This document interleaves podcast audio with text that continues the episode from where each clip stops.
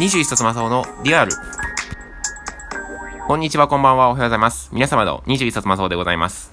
今回はですね、え新卒として入社する前のえ研修の時から5ヶ月間ですね、え振り返っておりますけれども、えー、今日はですね、4月からゴールデンウィークくらいまでをざっと振り返っていけばと思います。4月初めに、えー、まあ入社式がありまして、の話、ちょっとだけしたと思うんですけど、入社式の同じその場所で、まあなんか社員の会議もありまして、まあ要は新年度に入ったんで決起集会みたいな感じですよね。教育業界なのでやっぱり新年度に変わるということは、学年も変わって、また社会人のステップも変わってということで、まあ一つ節目になるとところではあります。なのでやっぱりこれから新年度も頑張っていこうみたいな感じで。まあ一つちょっとまあ、うーんと思ったのは、まあ状態としてはよろしくないですよと。まあ売り上げが悪いですよみたいな感じで話があって、まあもともとそこまでその、新卒就活がうまくいって入った会社ではない。まあ、要は失敗して入った会社、まあ、こいつはなんですけど、あの、もともと、なんだかなと思いながら入った会社ではあったので、正直この頃はあまり乗り気ではありませんでした。し、そうですね。まあ、正直、ね、これから何でも働いていこうって会社が、売り上げ悪いですよって言われるのも、よくはないですよね、やっぱり気分として ああ、もうこれ5年後、10年後ねえのかななんて正直、まあ思ってはいました。で、実際まあ現場にその数日後に配属されまして、えー、まあ現場で仕事をしていく中なんです、なんですけど、まあやっぱり少数精鋭での会社っていう感じなので、やっぱ現場の社員っていうのも数は少なくて、正直。なので結構5年目、10年目と同じような仕事をもう一気にその1年目の、もう1年目といっても1ヶ月もう、てか一週間ぐらいしか経ってない時期からもう始めてて、あのー、例えばお客さんに会うことであったりとか、あの、話をすることであったりとか、物を売ることであったりとか、もう結構結構始めてて、まあ正直商品知識もあまりない中でのスタートだったので、厳し、きつくはありましたね。で、もっとしんどかったのが、なんかこう、新卒で入ってすぐぐらいにもうワンオペとか始まってしまって、あの、要は、社員が自分だけで、あの、その現場を回すみたいなことがあって、いや、俺、そんな知らねえしなと思いながら、なんかこの、まあ、闇じゃないですけど、まあ、これ結構まあ、なんていうか、よく考えれば、それだけ早く仕事を覚えられて、早く出世できるって意味かもしれないんですけど、まあ、なんか、ねえ、そんな、こんな時期にまあ任せるんだ、ワンオペでっていうのはちょっと思ったりもしましたね。はい。まあ、まあまあ自分が悪いんですけどね。ゴールデンウィークぐらいまで、なんか結構することはちょくちょくあったりして、で、まあ何よりしんどかったのが、やっぱ、どうしても長時間労働になってしまう業界ではあったので、ずっとその就活は避けて、そこは避けて、やっぱ就活はしてたんですけど、もうどうしようもなくなってしまって、就活の最後の方になって。それで、まあ、じゃあ、とりあえず、行ってみようかなっていうことで行ってみた会社でもあったので、まあ、正直、あ結構最初の方はしんどかったですね。やっぱ体が慣れないので、そもそも8時間、まあ、実勤8時間でもやっぱり、あ、実動8時間でも、やっぱ4年、大学4年生って結構、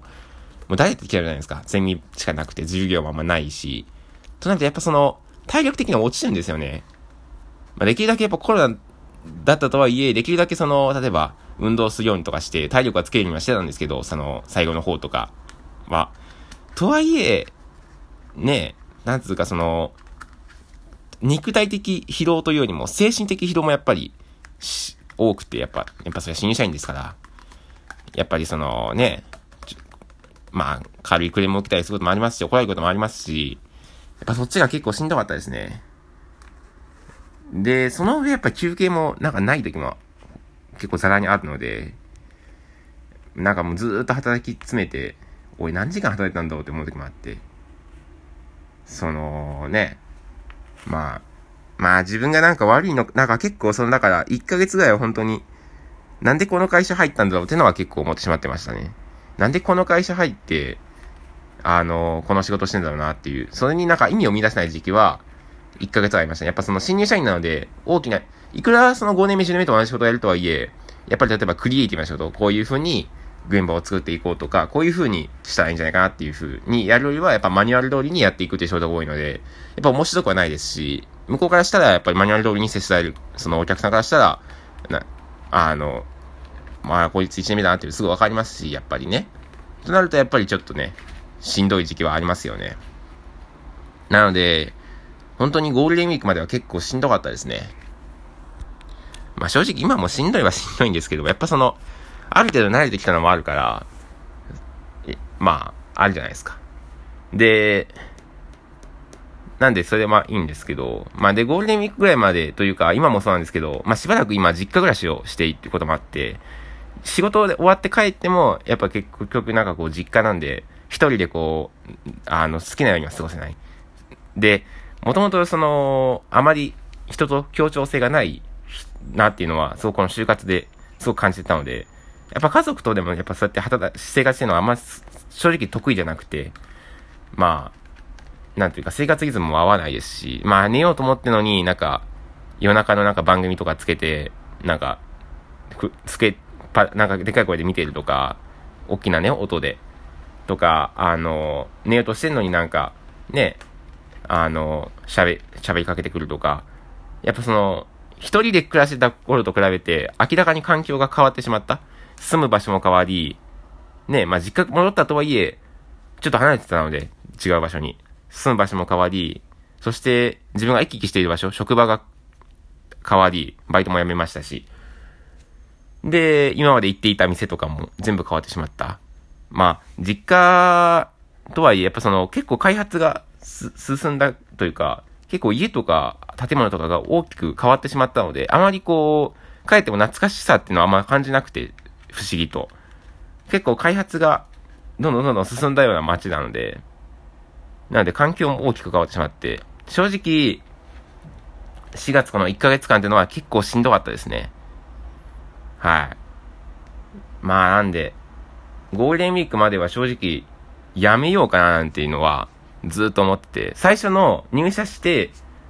入社する前か、OJT、そういう研修があった時には、同期とかには、まあ、せめて10年ぐらいは続けたいななんてことは話したんですよ。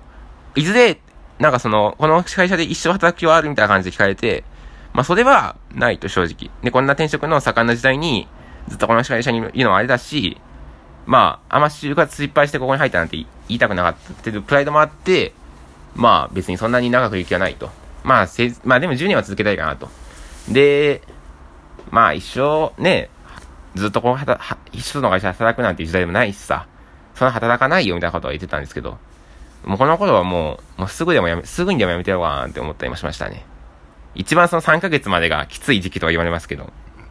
まさか3ヶ月やめるやつなんかいいのかよと思ってたんですけど、ね、自分がもしかしたらやめてたかもしれないなって思うと結構今ゾッとしてますね。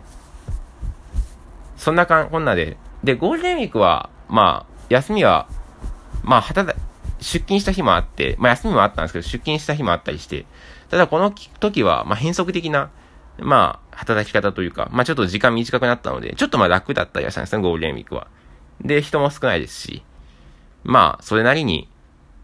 まあ、ワンオペも経験してくれないんで、ちょっと社員少ないぐらいで、そんな、あの、あの、おどおどするような感じじゃないので まあ、ゴールデンウィークす、前後でちょっと大きく変わったなって感じですね。その仕事のしんどさとか、慣れとか、あと実家暮らしの絵の慣れとかも。